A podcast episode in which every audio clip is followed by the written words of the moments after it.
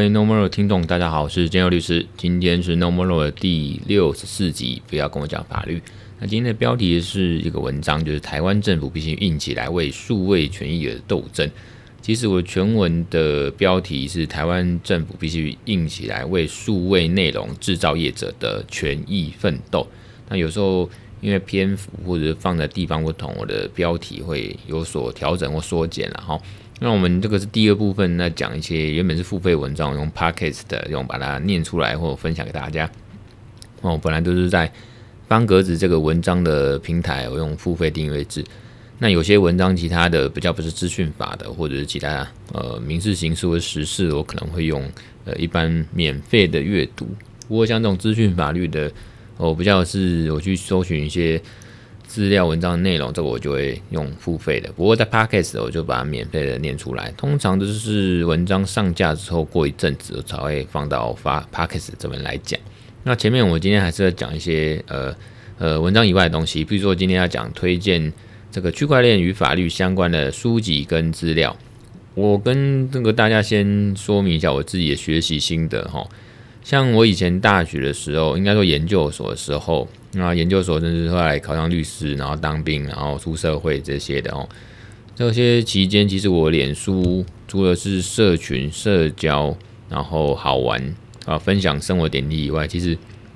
对我讲，对我来讲，脸书是一个很好的学习工具。比如说，你把一些粉丝页或者说呃社群，然后你把它加进去之后，你可以学习一些相关，比如说像英文的啦，或者像现在都是。呃，加密货币或区块链的哈，那我觉得这个是一个呃获取薪资的一个好的方式。那有时候你常常搜寻哦这些相关的东西，那你知道，因为演算法或者一些资料的输入，所以像不管是脸书或者 Google 啊，Google 首页，你看它就常常会出现一些你好像会会很有兴趣，你曾经搜寻过相关的一些资讯或文章，比如说我的 Google 首页。常常出现一些区块链或加密货币，或者是漫威啦，或或者是这法律新闻啊，大概就是这几大类了哈。你只要曾经或常常搜寻过，或者说浏览过，他就知道你有兴趣。这些科技巨头呢，这些 Google、FB 呢，就知道你对这个有兴趣。所以对我来讲，呃，在学习上当然是还不错哦，因为可能会有 FOMO 感嘛，怕如果有些新知或者是有兴趣的东西，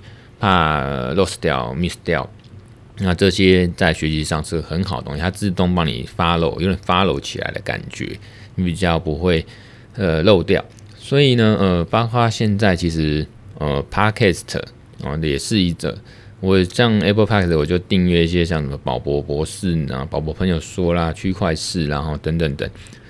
那当然，一些投资理财的也是有，那包括股癌这些比较有兴趣的，你可以把它订阅起来。那它也会推播跟你通知说，哎，有新的一集，你可以看一下你是不是有兴趣，有时间有兴趣就花时间去听，那把它听过去。有时候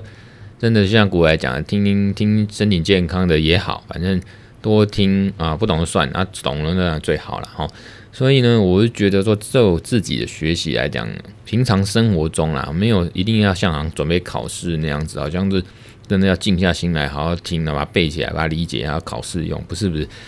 呃，比较轻松一点哦。就听过算，好像古，像那个台通这种，就听完就算哦，啊没听也没差，反正就是边做事边听啊。就算你专心做事，心不专业，没在听的东西，那你其实在做事。那他到底讲什么？忘记，反正、听他里面的那种氛围也不错哦。台通这种笑一笑，总之是一个，不过脸书呢，Podcast 也是个很好工具，像。Telegram 也是，Telegram 也是这几年然后才有的嘛，吼，台湾可能也这一两年才流行起来，嗯，有流行嘛？我不确定。不过像以加密货币或者是 NFT 这些来讲，Twitter 啦、Discord 啊、哦 Telegram 等等这些是蛮基本的哦，因为 NFT 这种加密的这种资产，那跟社群它需要社群的运作跟经济的这个呃整个生态圈的。运作，所以它一定有 Discord 哦，DC 这样的一个也是社交的一个呃呃软体。所以呢，讲回来了，就是说，不管你用 Discord、Telegram 啊、Twitter、FB 哦，你可以把它当做一个很好的学习工具，它不只是社交工具。所以呢，我觉得我在这这一年吧，或者说这一阵子来，我在听有关呃区块链或者是加密货币或 NFT 或到。哦，这些东西，新兴科技哦，新兴的这个现象哦，网络法、资讯法律的相关的东西，我都会从这边去学习，这个是蛮方便。但正规的来讲，比较系统来讲，你还是要去找书、找文章。那我刚才讲那些方式呢，譬如说哦，区块式哦这样子的 Podcast 它也有文章，它好像有 Telegram 哦，那你都有去追踪 follow 或者是不定期去看，你就不会 miss 掉哦，你就可以学到一些新的东西。那看不懂没差，你看久了就懂了，或者说你看过去对这个名词或现象有点印象，那你可能在下一篇文章或者是下个书籍呢，或者相关社会事事件呢。哎，一看或者一些书啦，哦，你看就说，哎，如这个终于打通任督了嘛，哦，原来在讲这个东西。当然，如果有机会去上课也好，我慢慢就要讲回这个我要推荐这个区块链跟法律相关的书籍跟资料。像上周五，我之前就有预告过啊，上周五我去士林地方法院，然后呢去上了呃刘静怡老师的一个课。那课堂里面，呃，嗯，忘记多少人，蛮多人的啊，那大概有两层、三层是法官。哦，那其他七层的几乎都是律师，那我们就在那边上课。那上课呢，他讲的题目就是元宇宙相关议题的法啊困规范困境，就是元宇宙法规的一些议题跟困境。然后那里面就等下有机会再提一下。总之，他这个东西我本来想说，哎，去那边可能收获有限。哦，那像刘老师开宗明义说，我今天可能会丢出很多问号，不一定有答案。那你知道那种新兴科技、新兴议题，它不一定会有答案，都是。抛砖引玉，大家来呃引用一些东西来讨论，啊，没有一定的答案啊。就像 NFT，它的性质在规范什么？金管会就说这个它是艺术品，现在无法可管啊。嗯，现在没有答案。那呃，可是不过上上礼拜五去上课的时候，发现蛮蛮有料的哦。呃就是说一口气把我这。这一阵子，我也不知道到底资讯法破了多久，好几年吧。如果说说区块链真的去接触加密货币或者是呃 Web Three 这种东西，大概几个月或一年吧。哈，总之就把我这一阵子来说，网络法、资讯法啊，甚至我自己研究提升到 Web 三点零这种情况，从 Web 二点零到三点零这个状况，哎，很多议题整个串起来，很多资料都串起来，融会贯通，有点打撸。打通任督二脉，感觉就是，当然我还不是什么大师，或者是很有名的讲师，或者是这个在这个这个领域真的是很厉害、很屌、很有名。不过我就是对自己的这种长期以来关注，然后我去上了那个呃刘静怡老师的这个讲座之后，发现就是有一种醍醐灌顶的感觉，然后我会以此为底，再继续的精进这样子。所以我觉得就是你真的有兴趣，呃，可能就像我这样，可以慢慢的碰一下、碰一下、碰一下，那。呃，当然，固有的工作或固有的业务性质范围，当然，呃，还是要顾好。比如说我的诉讼业务，哦，那法律顾问业务，毕竟也不是每个都是什么区块链啊这些东西的，那也是有传统法律的啊，或者什么家事案件啊、刑事案件啊，哈，那公司法这些，或者说什么借钱啊、还钱这些的，哈。可是，当然，慢慢的，你这种东西就是一种推广行销，还有一种研究啦，哈。少数的或者一些呃业务也是会跟 NFT 或区块链或者加密货币有关，那所以啦，所以这个跟大家分享一下最近的学习心得。那我要推荐推荐的第一本书，当然就是一个外文书，我都我都讲粗浅，讲快一点哈。区块链第一本就区块链与法律冒号城市码之治啊，这是一个老外写的，那我记得好像甚至是呃律师写的哦，一个美国律师吧写的东西。那里面真的既是从，呃，不仅从法律角度，因为他自己就是法律人嘛，就律师嘛，他还从当然相关的事件、科技，他自己接触过了，或者说所有区块链发展，呃，那跟城市码哦这些 source code 啊这些有关的，那又从这个也是很像从为虽然明讲没有明讲，可是他也是相当于从 Web 一点零或者有网络开始开始讲起。那就是说，城市码之治啊，是不是用城市码？就是 the core is law，可以用法城市码来这个代代替法律，变成法律来直接呃管理哦，这个现实社会和网络世界，大概是这种书啦哈。那当然，我就觉得这个对一个法律人或者对区块链或跟法律关相关的有兴趣的，真的可以看一下。那当然，这个书很硬，我也是。呃看了一些，然后这个看不懂，然后再慢慢的回头看，诶，慢慢有点懂。因为这个过程就像我刚才讲，你要去不断的吸收其他的东西，相关的薪资，那你在触类旁通吧。哦，不可能你读了一本书就呃这个。什么九阴真经，那么硬 K，那么你就学好，我觉得也不太可能啊。那个内功可能要打底一下，也是要有内功，你才能去学一些招式吧。哈，那第二本呢是寻找黑天鹅，那就是我们东吴的学弟，那一个果壳律师，那他是区块链的律师，那在这一方面也很专业，是因为呃，据了解他从大学哦社团什么都常常去说东吴，主要是台大那边也有什么区块链一些研究社，那他就去那边。去那边跟人家啊混啊混，那混出兴趣，混出专业这样子。所以呃，里面当然他跟他的好像伙伴 Perry 吧，哦叫 Perry 的，他们就在讲区块链、比特币，然后他们都是比特币的信仰者。那也在讲这个区块链的技术跟应用，还有相关的啊，包括这个。呃，域名哦，这个网域名称在区块链上面也是一个新，他们也觉得是新的一片天。然后他当然讲 NFT，它法律性质等等等。那这本书其实有一部分没有算很多部分，然后在讲法律啊，毕竟作者双作者嘛，作者之一是律师，可是绝大部分包括他的这本书的副标题《寻找黑店》副标题就是说。加密货币的这个致富生存之道吧，啊，大概大部分还在讲投资，但技术投资跟法律都是有，所以这本书在国内它是中文，在台湾的著作，所以我也是蛮推荐。那相对好懂，因为毕竟比较接地气嘛，我觉得读起来当然比较文法什么都是我们这个本国语言比较顺，相对刚才那个区块链与法律那个翻译起来就很硬，而且我记得是阿拉翻译的，那我们只是原照出版社把它出成这个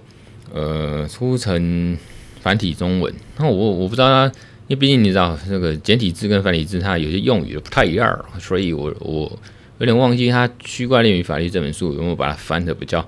台湾的用语了哈。那第三本书，那书名超级长啊，我要开始念了哈，那个大家听好。第三本书名是《自比特币技术的特征论：虚拟货币的法律特性及其相关议题》啊，那那我们就简称这个比特币。呃，法律相关议题好了，这本书呢，呃，比特币的法律相关议题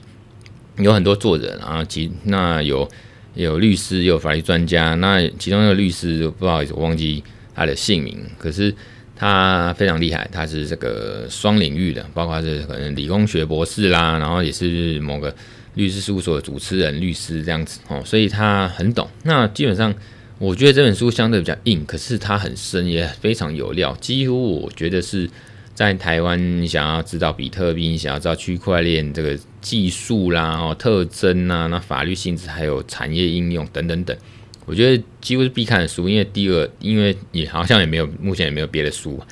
那这本书毕竟是这个专家哦，这个国内用中文，国内的这个专家，法律的还有技术的这个相关领域的专家写的中文书啊，台湾的书，所以。也是接地气，所以某程度就是融合，而且书还算蛮新的，去年出版吧，所以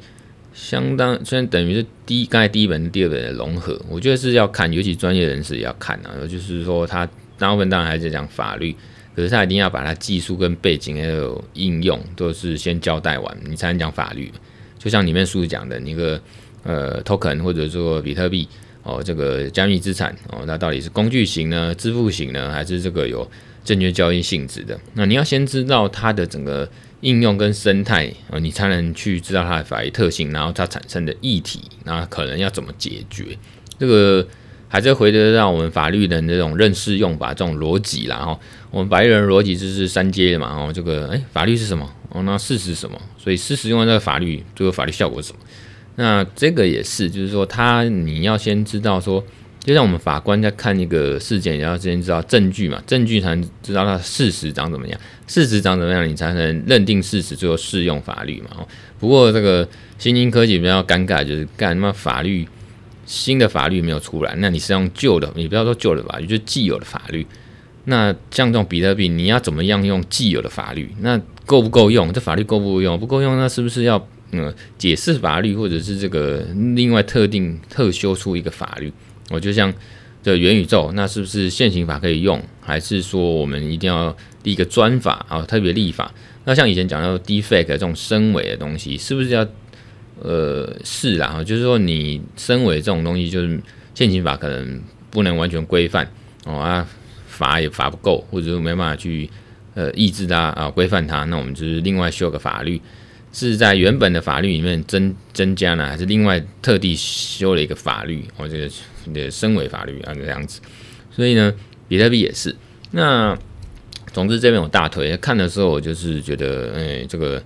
感觉功力有上升了哈。那除了一些基本功，那当然基本上扎稳之后，你那个功力上，我们法律人就好像好像在练武侠小说练功一样，就是基本功有了扎实，后面就跑得快，跑得高啊啊！所以这是第三本，那第四本是真理机器。嗯，那副标题叫做《区块链与数位时代的新宪法》，这个名字是超屌。真理机器就是区块链呢，它是一个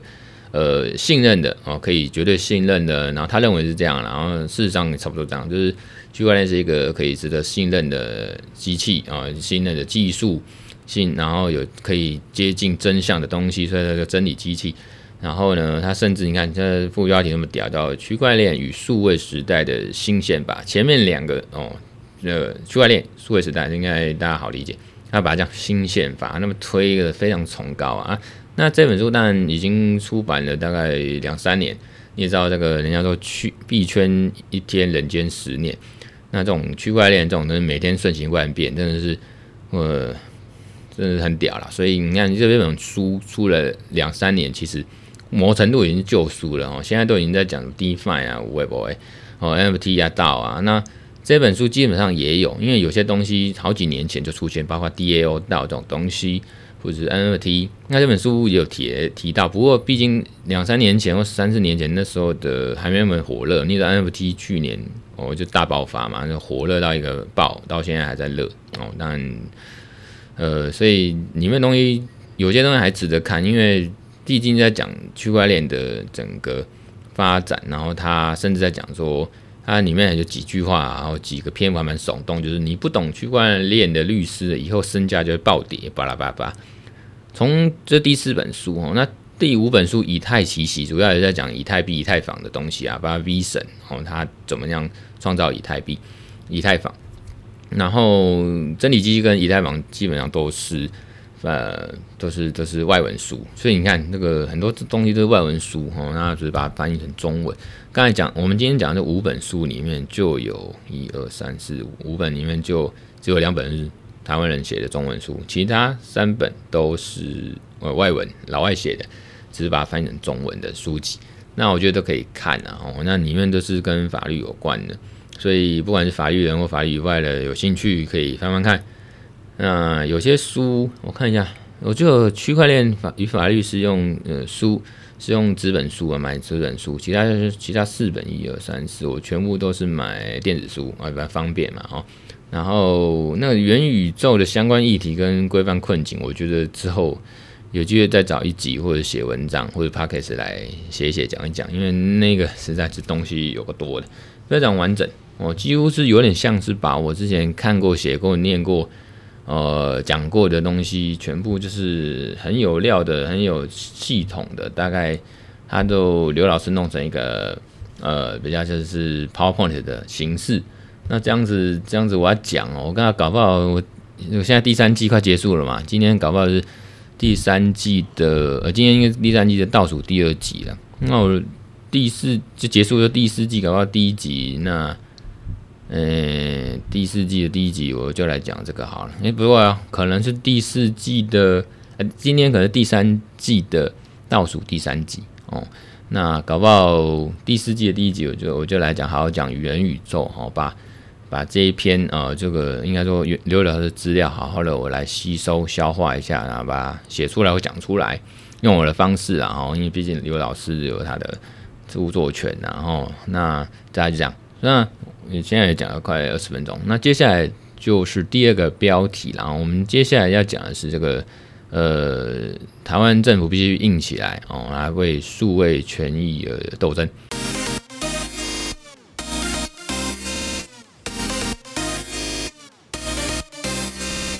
那就是说，这其实之前讲过，只是在把最新的或者说之前的把它整理起来。就是说，今年二今年三月上旬哦，就是台湾公民会不是有个数位经济政策进好个长数台湾公平会出一本白皮书，叫做《数位经济竞争政策白皮书》，啊，要出炉了。那里面呢，有第一百零五页、两百页的地方提到一个数位广告分论跟新闻收费，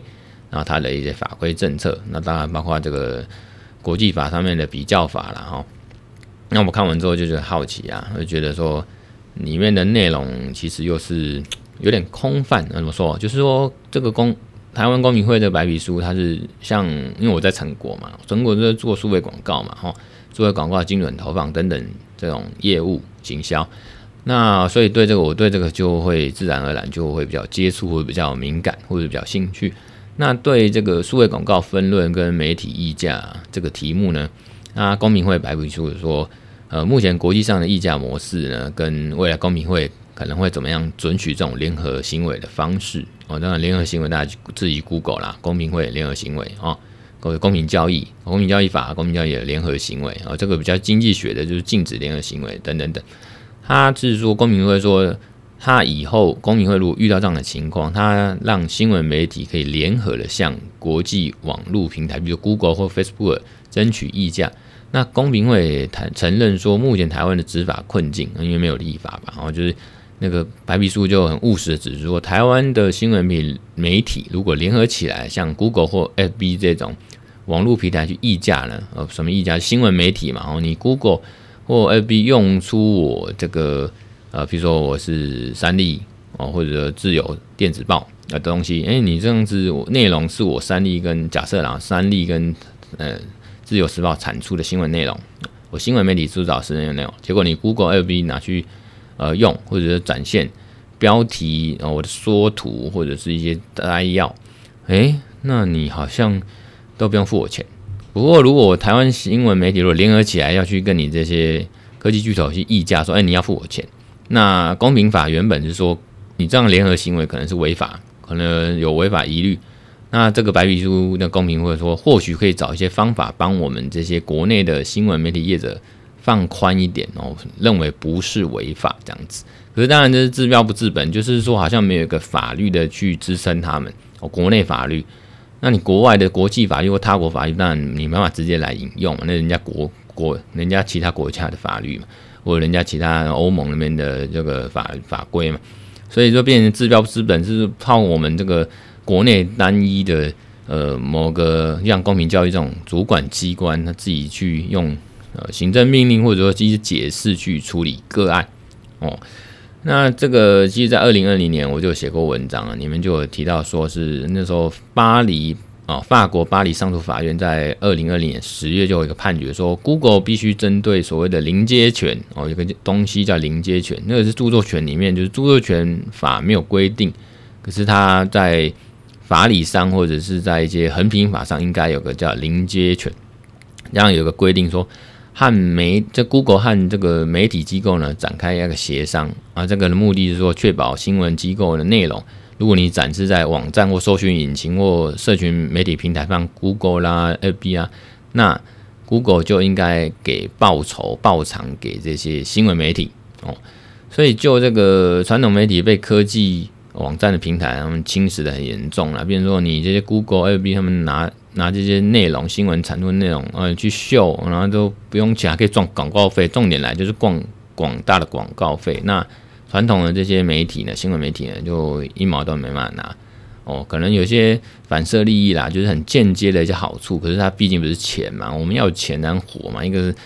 这个难吃饭嘛。那你产业呢，公司然后你要钱才能运作嘛，不然就倒了嘛，对不对？所以呢，现在就是说，各个国家其实不得不透过政策或法律去重新做一个利益分配，然后包括欧盟针对这个网络著作权这样的规范，他们有了二零一九年数位单一市场著作权指令，我们就试图去处理这种争议。那到了这个二零二一年二月，就去年二月哈，澳洲国会通过一个这个叫做简称叫媒体议价法。你看，我们一直在讲几个关键，媒体议价。有一个媒体议价法是简称，然后它全文又是漏漏等，法律有时候常常漏的。那个法律听好，就叫《新闻媒体与数位平台强制议价法》。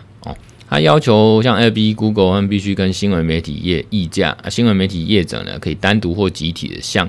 跨国数位平台，就是刚才讲 Facebook 跟 Google 去议价啦。所以说，你 Google、脸书啦，哦，利用我新闻连结啦，哦，这种行为呢，我这些新闻媒体业者可以呃单独或集体，有点像联合，刚才讲联合哦，要求我要一些报酬，你 Google 要付给我这些新闻的授权费。你用我的新闻连接内容嘛，所以所以换句话说，就正式在法制上有一个分论机制。那去年的时候，这个也是弄得沸沸扬扬，因为我们国内 NCC 就是国家通讯传播委员会啊，主委啊陈耀祥他说，针对这种大型数位平台呢，我们已经有一个数位通讯传播法的草案哦啊，有规范到哦，好棒棒啊！我就问啊，那这个草案是不是躺了很多年啊？怎么还没通过啊？为什么？干，那 N 年就有了吧？N 年就这个国内有个著作权的权威学者，就是张忠信老师啊，也是动物老师。他说呢，那脸书曾经就表示说，澳洲是大家的先瞧好哦，大家先瞧好，才立法要求公平议价分论。那台湾的市场相对比较小，那 Google 二 B 谁会理你？那人家欧洲人欧盟那边是很直接，直接就给新闻业者一个。链接权一个权利哦，你用这个链接，它那个链接当然是他们新闻业者的内容产出嘛，哦，网页内容嘛，哦，那就给它连接权。你用这个连接是有权利，那你用呢，你就有义，就用的人就有义务付钱。所以呢，逼着 Google、FB 呢，他们必须跟新闻媒体协商授权，不然就滚出我们欧盟。那 Google 跟 FB 呢是美国的产业，欧洲人在乎的是。新闻媒体与文化的独立自主权，然后欧洲人最注重这个人权或者一些自主权，所以呢，欧盟他们就是一个区域经济体嘛，他们很在乎自己的这个在地的文化、在地的权利啊，那有个规范呢，它可以抗衡他国，不管是国家还是产业，好，那所以欧盟呢，它就是对抗美国产业、美国政府，那美国政府也不敢吭声啊。不敢说哦，这是贸易歧视，不敢这样讲。那台湾的内容业者，如果我们在法律上面享有权利，就是没有立法给他一个权利，很明确的权利，作为去跟人家谈判工具，那 Google 二 B 他就没有理由坐下来跟你协商嘛，他就是继续亲门踏户的用嘛。那这些广告费，这些科技巨有照赚嘛，尤其是 Google 哦二 B，然后甚至这是冰山一角啦。我们讲这个东西，其实包括说。他的一些数据资料全部都传回去美国，哦，那美国企业传回去美国，那你如果数据资料全部都是被人家吸到他他国家去，你就根本无法过问，尤其这种有点讲数位主权，后面的讲哦，就是说很会吃亏啦，我们就被吃亏啦，好像人家那个大企业大国来台湾，我们就把他这个这个都不敢吭声，然后人家怎么样，我们就人家予取予求这样子，哦，人家来我们就求之不得，好棒棒这样子，对，那。就很多问题嘛，这个台湾要要不要修法去增加呃这些新闻媒体业者啊，我们那种内容是有权利的。那你这 Google 呢，跟 FB 你就要义务去付钱。那当然这个是权益的冲突啊，这个会影响 Google 跟 FB 他们在台湾这样子的利益嘛，呃包括广告权、广告费用、广告利益嘛、利润。那这样美国政府会不会同意？因为我们台湾有在野党就会说，因为我们台湾执政党呢。就是都听美国的，就民进政府就是美国的小弟哦，那不敢惹到美国政府。那我们敢台湾敢跟美国政府或者他的巨巨头的科技巨头的企业杠上吗？台湾政府敢不敢这样子？啊，公民会说是白皮书说是这样说，那到时候真的敢这样介入吗？哦，所以张老师觉得说，台湾不是市场大小或拳头够不够大的问题，是说政府有没有站起来去争取这个权益。那有一个呃赖祥慧的教授，我记得好像台艺大这个也是公共媒体这个的一个权威教授，他也常投书。他在这个新闻媒体也说，从国际经验来讲，台湾的新闻媒体媒体哈，要向这个 Google 这些呃科技巨头平台争取公平议价，而且分论的第一步，就是应该由政府呢、国家呢更高级的。更高层级的这个一个很明确具体的策略，然后你要责成主管机关主动出击啦哦，那个而且而且参考现在国际很多先前已经有做法立法，不管是欧盟、澳洲啦哈，那法国啦，然后人家都有一些做法了，然后我们台湾最喜欢这样观望哦，然后这个看立法力国际的风向，那人家有了，那我们不就是？也可以适当的学嘛，不是一直在那边等那个刚才讲 NCC 那个草案哦，那什么草案哦，那个数位通讯传播法哦，那速速传法转成速传法，还要等它草案通过，因为里面要管的太多，内部法草案很重要，管的太多，包括那个言论自由啦，数位平台的言论自由审查啦，还有记得呃这个 OTT 这些这个串流影音平台啊。全部都被规范在里面，所以可能要管的东西，内部法要管的东西，那个草案要管的太多，然后太多既得利益在那边吵，那可能我们又害怕人家国外的这个大国或者是国外大公司怕惹火，人家就不来啦，怎么样？撤资啊，我们台湾最怕。所以说到底呢，其实就是网络治理的一个概念跟数位主权的发展哦，因为网络世界原本就是无疆域的嘛，哈，无远弗届，它是网络空间。那是其实，在各国政府宣示主权、加强规范的趋势啊，民营企业啊、网络使用者或非营利组织 NGO 这些参与下，逐渐在网络世界的活动就有一些管制跟规范，然后就会催生着一个叫做多方利害关系人的这种角色。那这样角色呢，就会有一些规范的制定啊，或者是网络治理的需求跟规则，所以呢，就会衍生出这个国家主权跟数位主权的一些交互的影响。哦，我们国家主权嘛，国家一个一个国家有主权，那慢慢在数位事件的这种呃抗衡跟角力下呢，也有数位主权，其实就从国家主权延伸过去了。所以现在数位主权发展呢，已经间接跟直接的造成我们国家，比如说台湾哈，管理数位资讯跟环境的权利，哦，那个发展已经变这种情况，哦，这个资料都被人家拿走了，然后。不要说美国跟台湾，你说 Google 美国的企业嘛，把这些数据都带回去美国了，储存的这个基地跟机那个设备在哪里？然后储存的在美国哦啊，你要打官司哪里？去美国哦，啊条款政策条款，网络上也这样写，去美国，可能佳作还是哪里吧哈。那这个更不要说是中国跟台湾之间，很多像什么小红书啊、还是什么像年轻人很爱用的啊，是不是有统战？那资料到哪里呢？哦，那那都在中国啊、哦，就是这样子。那包括最近虾皮哦，我这个题外话就是之前三一八一些那个经济什么什么什么平台那个呃赖仲强律师他们就是说虾皮在台湾好像有超过五百家店到店的啊，他们一些金流什么的哦，一天可能好几百亿。那我们台湾有管的有管道嘛？没有管，没有管制到。那我们国内当然这种这种交易平台，呃，自然是管制得到。可是这个像虾皮，我们这么多的钱竟然管不到，他们渗透渗入到我们民间这些金流哦，经济已经受到影响。所以呢，这个可能或许又是另外一个三亿吧。我们再这个观察一下。总之就是说，在数位主权下面呢，我们其实被。很多东西透过这个数据去被掌握、被影响、被掐住脖子了哈，所以呃，近年来呢，我觉得这个会直接造成我们用户或使用者或消费者或国人权益受损。譬如说，忽然这个万一虾皮的金流出现什么问题，或者是大陆那边哦一声命令一一声命令下呢，叫虾皮那个业者呢把钱都扣住，哦那货都不出，那我们这边是不是民间的这个权益就巨幅的大幅的受损哦？影影响甚巨这样子，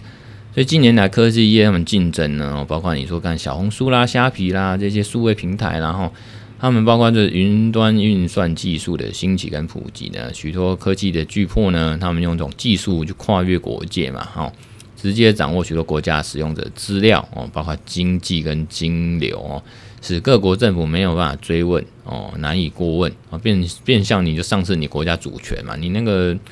谈判筹码根本没有，所以呢，呃，最后来讲是说，欧洲像我刚才讲，欧洲他们试图就是在国家层面、企业层面呢排除中国、美国这些科技科技巨头的掌握哦，他们从硬体设备啦、或平台啦等中介媒体的取回那个自觉的能力哦，自主自觉的能力。比如说，欧盟二零二零年提出一个数位服务法哦，Digital Service Act，简称的 DSA。那等下还有个数位市场法哦，DMA，反正这些草案了哈，也都快通过。因为你看，二零二零现在都二零二二了，哦，慢慢的他们取得共识了哈。那它这些核心的意意思呢，就是说直接间接的涉及到数位主权哦。那澳洲在二零二一年二月，刚才讲的新闻媒体议价法，也是目前的国际实务上，就是他想要彰显他数位主权的手段跟方式。所以每个国家当然国情法制不同啦。啊，我们台湾公民会要加加油啊，台湾的这个政府立法者要加油。像我呢，或者说嗯赖呃赖教授，他们都相信了，台湾应该是有在演你啦哈，只是最后你演你了半天，说在他国的法治经验呢，哦立法力呢，在台湾适用可行性。哦，比如说这个要求国际，呃，要求 Google 这些 LB 这些提供数据啊，哦，提供议价的谈判，你要有数据嘛，数据就是资呃资料经济嘛，数据等于就是钱，有用资料啊，就是有用的资数据就是钱啊，等有金钱价值、经济价值。那数据多少，当然就是要议价，就是这个商言商议这个价格价值的谈判。所以结论就是说，还是赶快通过这个数位通讯传播法，然后让让我们在法制上面有一个分论的这个机制跟正式的规范哦。所以就是台湾政府要硬起来哈，啊，帮我们这个呃立法一下啊，帮像这些大型的数位平台公司，争取一下我们这个国内新闻媒体业者的法律权益。那像这个。呃，我看杜一景就是以前 PPT 创世神那那个杜一景大神哦，他就说他脸书就说，其实这个嗯，台湾虽然也慢慢在搭上国际数位平台立法的时候这个阶段，那其实平台业者呢，呃，他们透过很多种管道或者是公立、私立，还有就协会呢，影响立法者哦，影响我国立法者，或者透过网红啊、学者啊，让我们台湾。好像延迟或错过对数位平台应该刚才讲的立法哦，那就是等于有点那叫什么？呃，《孙子兵法》里面说和就是分别击破了哈，它就是利用这种本来我们立法叫凝聚共识嘛，然后人民凝聚共识，这个企企业凝聚共识，在 push 啊立法者去立法哦，才能我们硬起来有权利去跟让这个有立法管道去跟这些 Google、LB 这些去谈判哦，那分论。那如果说他这个分头各个击破啊，那那通过就收买也不是收买，让那些网红、那学者、立法者舒服了啊，有钱了，接受赞助了。那我们这些像新闻媒体这些记者呢，然后就是呃媒体平台业者是饿死啊，媒体业者饿死，记者就没钱没薪水，就是慢慢倒下了哦。那他有提到说，我们台湾一年数位行销市场有五百亿台币哦，那这个。两大平台，那他就是没讲哪两大平台，我猜就是 Google、LB，然后数台湾数位广告这个广告的利润呢，百分之八十的有这两大平台垄断，你看看。那最后 Plus 讲一下这个，补充讲一下这个，刚才讲欧盟的数位市场法 DMC，那他们今年呃就是前一阵终于达共识了。那当然 Google 这些、Apple 这些就很担心说，这样会不会太严厉了？然后你要我。那个每个平台都要串接起来啦，会不会有这个呃隐私漏洞啊、治安的漏洞啊？因为每个平台的那个呃规格或什么都不一样，会不会有治安的漏洞啊？哈，那我们会觉得说这个 DNC 或 DNA 啦，哦，就数位市场法当然是要这个对目前可能还在韦伯二点零这种脸书啊这些科技巨头，它对人权隐私的一种规范，然后。那可能也是刚才讲网络治里面利害关系的一种权益的平衡。像欧盟这种区域经济体，它就是要展示它数位主权。那它一旦确立可以运作的时候，这个这样的规范可以影影响到全世界。就像美国的一些法治或美元的这种经济体的影响，它就影响全世界嘛。哦，那欧盟它也是有这样的地位跟雄心，然后整个世界好像仿佛就是美国、欧盟跟中国一样，在数位世界的这个竞争里面呢，其实也是这样。那这也是一种传统国家主权概念，这种角力的延伸到了数位世界，所以欧盟它也是防止美国科技巨头他们亲门踏户嘛，把数据都一把抓回美国嘛，所以它才会有这样子的一个规范。那我们就继续的观察吧。好，那今天这个讲了快四十分钟啊，我是建佑律师，今天就讲到这边啊，拜拜。